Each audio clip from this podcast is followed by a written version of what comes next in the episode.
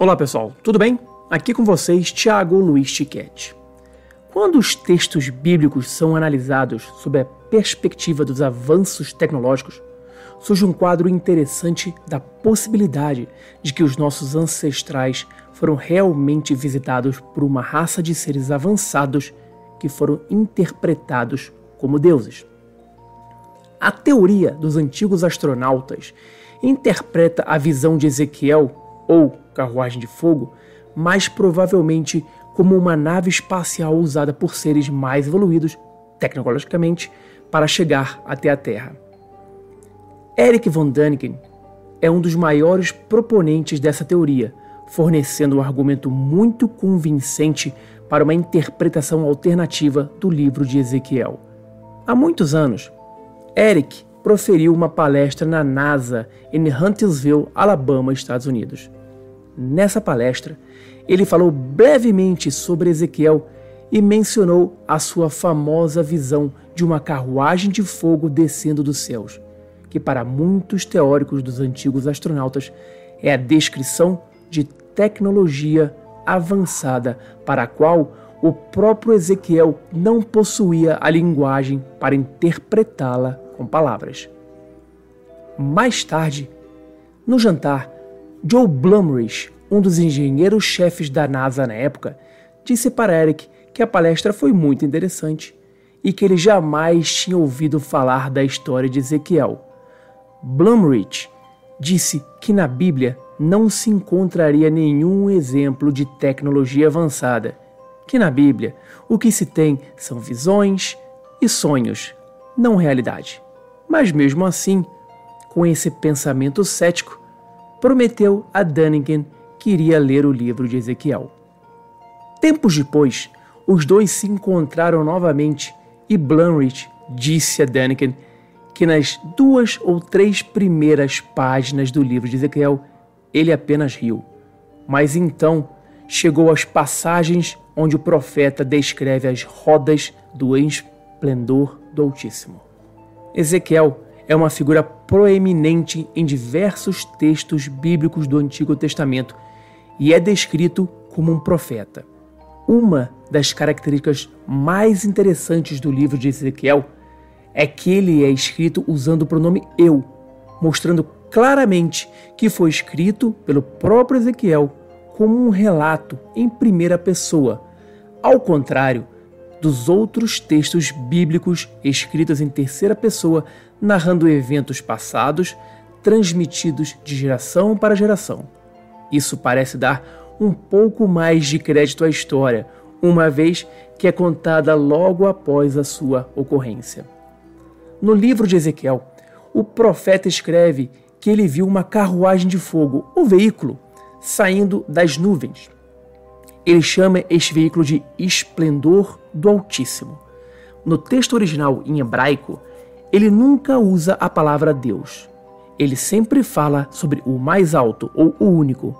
A palavra Deus é usada nas traduções alemã ou inglesa da Bíblia, onde o veículo é chamado de esplendor de Deus. Olhei e eis que um vento tempestuoso vinha do norte, uma grande nuvem com fogo revolvendo-se nela e um resplendor ao redor. E no meio dela havia uma coisa, como de cor de âmbar, que saía do meio do fogo. E do meio dela saía a semelhança de quatro seres viventes. E esta era a sua aparência. Tinham a semelhança de homem. E cada um tinha quatro rostos, como também cada um deles quatro asas e os seus pés eram pés direitos, e as plantas dos seus pés como a planta do pé de uma bezerra, e luziam como a cor do cobre polido. E tinham mãos de homem embaixo de suas asas, aos quatro lados, e assim todos quatro tinham seus rostos e suas asas. Uniam-se as suas asas uma à outra, não se viravam quando andavam, e cada qual andava continuamente em frente. Ezequiel 1, 4, 9. Há claramente alguma discrepância entre essa descrição e grande parte da maneira como a visão de Ezequiel é retratada na arte bíblica. As fotos geralmente deixam de fora os detalhes que envolvem o fogo, as rodas omnidirecionais e o cristal em abóboda que envolve as cabeças das criaturas de aspecto humano. Quando o esplendor do Altíssimo desce, cria um ruído que Ezequiel compara ao trovejar de uma cachoeira. No topo do esplendor do Altíssimo, ele vê algo como uma cúpula. Ele a descreve como se parecendo com um diamante. Dentro do diamante brilhante, ele vê algo como um trono. E no trono, ele vê uma figura sentada como um humano, vestindo roupas brilhantes. Ezequiel sempre usa a palavra como, porque não tem palavras para descrever diretamente o que vê.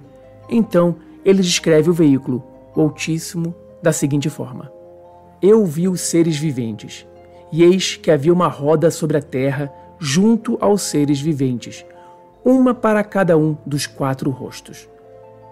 O aspecto das rodas e a obra delas era como a cor de berilo, e as quatro tinham uma mesma semelhança, e o seu aspecto e a sua obra era como se estivera uma roda no meio de outra roda. Andando, elas andavam pelos seus quatro lados, não se viravam quando andavam. E os seus aros eram tão altos que faziam medo. E estas quatro tinham as suas cambotas cheias de olhos ao redor e andando, os seres viventes andavam as rodas ao lado deles. E, elevando-se, os seres viventes da terra elevavam-se também as rodas. Para onde o espírito queria ir, eles iam. Para onde o espírito tinha que ir, as rodas se elevavam defronte deles, porque o espírito do ser vivente estava nas rodas. Andando, eles andavam, andavam elas, e parando eles, paravam elas e elevando-se eles da terra, elevavam-se também as rodas defronte deles, porque o espírito do ser vivente estava nas rodas. E sobre as cabeças dos seres viventes havia uma semelhança de firmamento, com a aparência de um cristal terrível, estendido por cima sobre as suas cabeças. Ezequiel 1, 15, 22. O esplendor do Altíssimo tinha quatro rodas. Essas rodas foram o que chamaram a atenção de Bloomrich. Ezequiel descreve as rodas e diz que parecia que uma roda estava no meio da outra e elas se viravam para todos os lados, sem girar a própria roda, sem fazer um movimento de direção. Assim, a roda foi para frente, para trás, para a esquerda e para a direita. Ezequiel ficou realmente fascinado pelas rodas. Ele descreve as quatro rodas quatro vezes. Isso interessou Blumrich, que estava pensando muito nos desafios das rodas em veículos espaciais. Naquela época, final dos anos 60, se estivesse viajando para Marte, por exemplo, você não saberia exatamente onde iria pousar. Talvez você aterrissasse em rochas e você não pode se mover em uma curva. Você quer sair do meio das rochas, mas está cercado. Você não pode se mover em uma curva, então você precisa de uma roda que possa se movimentar exatamente como as formas das rochas. E é exatamente que isso que Ezequiel descreve. Inspirado em Ezequiel, Blumrich projetou e patenteou uma roda semelhante, chamada Omni Wheel. Ezequiel descreve o esplendor do Altíssimo do capítulo 1 ao capítulo 39. Após a sua primeira visita, o esplendor do Altíssimo retorna pela segunda vez. Ezequiel escreve que na segunda visita, as mãos do Altíssimo o levaram embora. Mas a história fica ainda mais interessante. Daniken interpreta esse momento como se Ezequiel tivesse sentado no esplendor do Altíssimo ao lado do piloto. Então eles decolam e Ezequiel sente a pressão no peito e diz que as mãos do Altíssimo estavam pressionando o meu peito. Eles voam para uma montanha muito, muito alta. Lá em cima, ele vê abaixo de si algo como uma pequena cidade, e no centro da cidade há algo como um templo. Eles voam sobre essa pequena cidade, param sobre o templo e descem lentamente.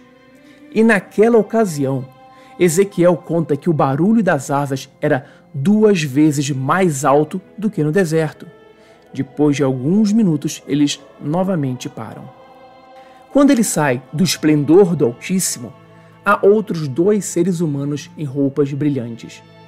O ser cumprimenta Ezequiel rindo e diz: Ah, humano, você tem olhos para ver, mas não vê nada. Você tem ouvidos para ouvir, mas não ouve nada. E o ser tem um estranho instrumento de medição em suas mãos.